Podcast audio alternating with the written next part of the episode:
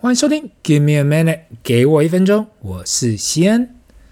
上礼拜哦，我有提到就是有关，呃，有个补习班嘛，跟一对在大安区兄妹的行程表后啊，那碰到了很多忧虑的家长，大家都害怕输在起跑点上，特别是现在哦，很多家长喜欢搞这种军事竞赛啊，搞得小朋友忧心忡忡的，好像自己少做了什么，少补了什么就惨了。那几年前的我呢，看到其他家长补这补那，我也曾经想过啊，是不是也应该要去跟其他家长一样来个军事竞赛？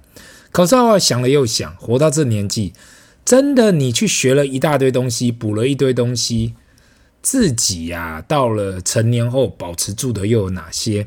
当我认真的回想啊，其实真的还有持续在做的，除了运动之外啦，持续打球，乐器还有在弹吗？那我想，除了跟小朋友一起弹琴，其他都没有。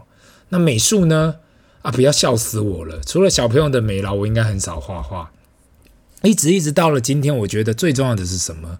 那就是怎么样让小朋友保持对事情的热情，让他们保持好奇心。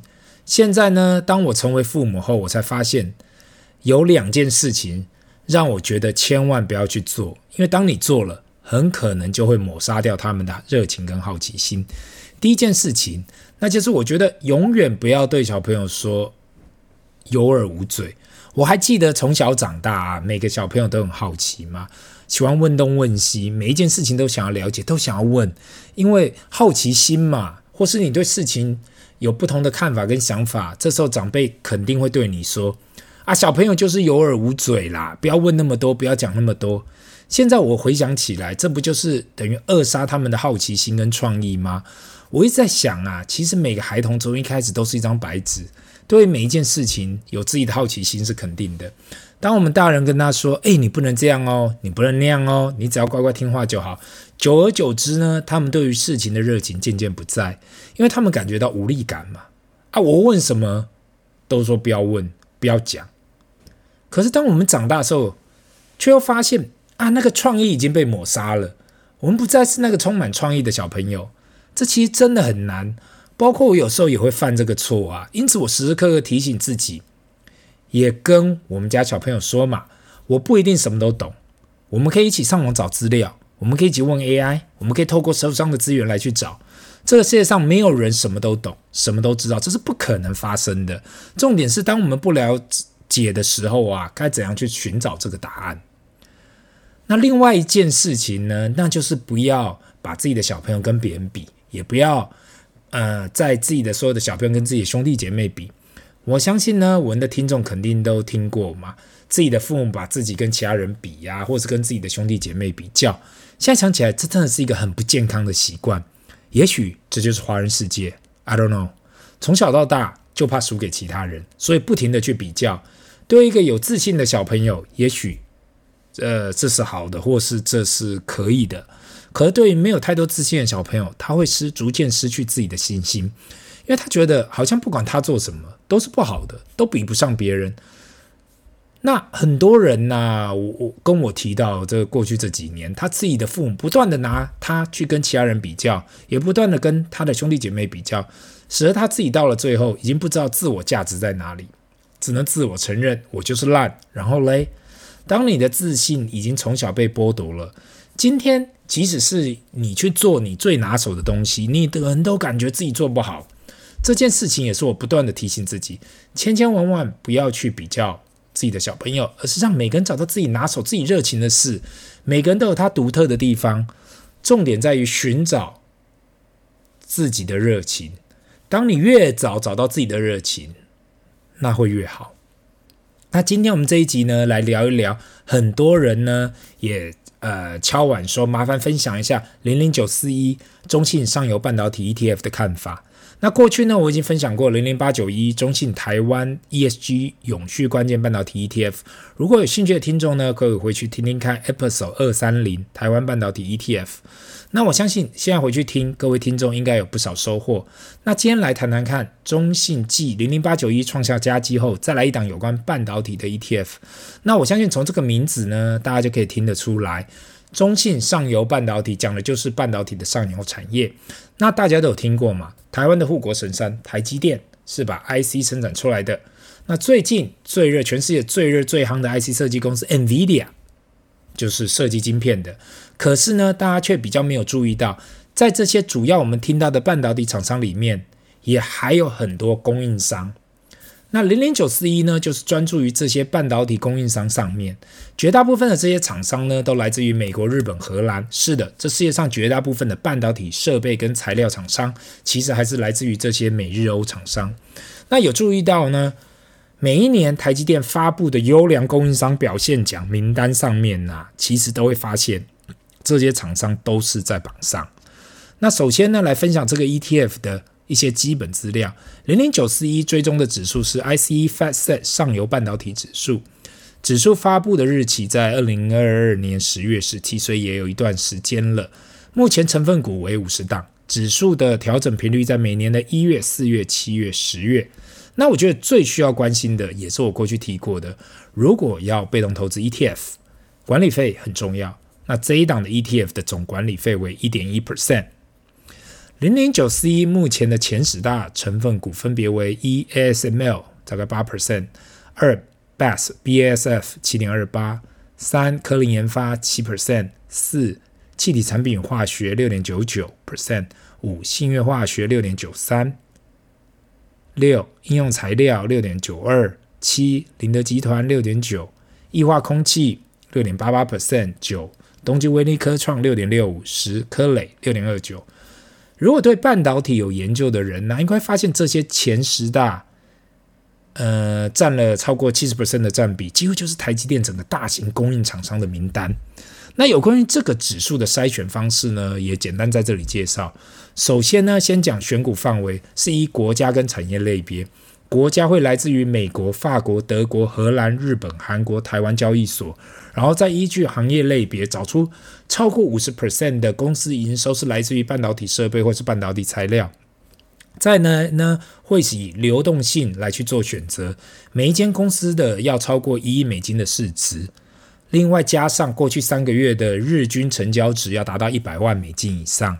一直到最后呢，会再依市值大小，分别列出前二十五大的半导体设备厂商跟前二十五大的半导体材料商。那用白话来讲呢，这个指指数啦，其实就是找出全世界最大的二十五间半导体设备商跟二十五间半导体材料商。那我们介绍完了这个 ETF 到底持有什么指数，现在我们来聊一聊到底这个 ETF 的优缺点好了。先从优点来聊。对于台湾的投资者来讲啊，半导体这个产业，现在大家毋庸置疑知道，这对台湾市场是一个非常重要的产业。我相信，对于投资台积电也好，或是其他半导体公司也好，大家几乎都是耳熟能详的。那这一次呢，这个 ETF 给了台湾投资者一另外一个呃可以投资的选择，除了台积电跟其他半导体的厂商以外，那算是一个非常专业的 ETF。因为我自己稍微去搜寻了，目前可能全世界还没有。这么专业的半导体供应商的 ETF，至少我自己是没有找到。另外，也投资了全世界算是最先进的半导体供应商。那大家要知道，半导体讲的就是资本嘛，资本投资，所以这些这这些都是大者很大的企业。投资了这个 ETF，等于持有全世界最先进的半导体供应商。那缺点呢？反观呢，换个角度去讲，就是这个 ETF 就是因为太专注在半导体供应商了，使得投入的话就是等于重压。整个半导体上游产业，那现在看到半导体一面好，可是这个产业是有 cycle 的。当市场过度投资的时候，产能一过剩就会出现下跌。所以如果要投入到这个 ETF，那就是全压在半导体供应链上。那另外一个呢，说真的，当我一开始看到这个总管理费时，我也倒吸了一口气。那如果去比较啊，其他也是属于台湾投信发行的国外半导体 ETF，像是零零八三零国泰费城半导体 ETF 的总管理费是在零点四五 percent。那你看到一 percent 以上的管理费，还是感到非常惊人。网络上很多人说啊，如果这个 ETF 会赚钱，那其实差不了那一点管理费。我在这里还是要跟大家来分享嘛，这个管理费是由投信业者收取嘛，不管大家是赚钱还是不赚钱。因此，在做任何投资的时候，成本成本很重要。不管是交易成本也好，还是管理费的成本也好，这也是为什么现在 ETF 已经崛起。那共同基金慢慢失去声音。过去共同基金动辄两 percent 的年管理费，现在听起来天方夜谭的。除非基金经理人可以创造更高的报酬，不然资金会慢慢的一直从基金方面流出到 ETF。这是在每一个比较现代化的国家都在发生的事情。最后的总结呢，我自己觉得，如果你是在寻找怎样投资半导体，又对海外的半导体厂商有兴趣的人，那我想零零九四一对你来说会相当的适合。更重要的就是啊，这 ETF 虽然有高的总管理费，可是却让投资者少去到不同的市场来去投资的麻烦。毕竟美日两大市场就占了这个 ETF 超过七十五 percent 的百分比。如果你只是单纯的想要有卫星配置在半导体产业上，或许。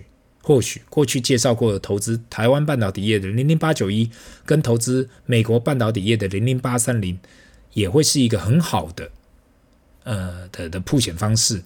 那我一直建议嘛，在你还没做好指数配置以前，其实没有必要随便重压单一产业。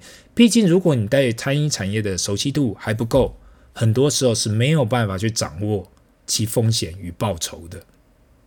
那今天的分享就到这里，让我们进入 Q&A 的时间。第一个问题，巴菲特不行了吧？我看他过去十年的年化报酬已经落后 S&P 500，不知道为什么还要还要被推荐为股神？难道现在这世界上没有其他人有更好的绩效吗？想要听一看西恩的看法。那也谢谢这位听众的问题哦。其实巴菲特自己也了解到，现在伯克下的规模来说啊，要每一年超过 S&P 500非常的难。你当当看他手上的现金就超过一千五百亿美金以上了。那其实。这样子量体的现金呢、超过很多市面上的避险跟私募基金。那在这样的现金资金规模下嘛，要找到相对应价值投资符合的公司更难。我自己的看法是，他肯定是在等有没有抄底的机会。使得他好像一直在累积他的现金，就跟我认识很多董事长一样嘛。很多人手上握了很多资金，等的就是可以买到打折的好东西，不管是股票也好，或是不动产也好。我相信每个人都希望买到打折的好东西。那现在我们要去了解哦，现在 Fed 产出太多美金了，用现在大家喜欢讲的 Modern Monetary Theory 来说嘛。美国掌握了货币的发行权，使得不管他借了多少钱，都可以用美金去偿还。因此，美国政府根本不怕嘛。过去十五年，从二零零九年后，很少看到所谓的暴跌，或是欠那个资金的流动性。当市场没有流动性，好的资金、好的资产嘛，就会被低估。这时候手上有资金的人可以趁机捡便宜。如果那样的机会一直没有出现，就很难有超额的报酬。目前世界上肯定有人比巴菲特的绩效还要好。可是有这样的总资金量体，我认为目前是没有。所以你说为什么他还是被称为股神？因为世界上前十大富豪只有他是靠投资进榜的啊，其他人都是做不同的产业啊。所以也许直到下一次有其他靠投资的投资进榜的富豪啊，一路到前二十大、前十大，我们才可以叫他股神吧。这里是 Give me a minute，给我一分钟。我们下次见，拜。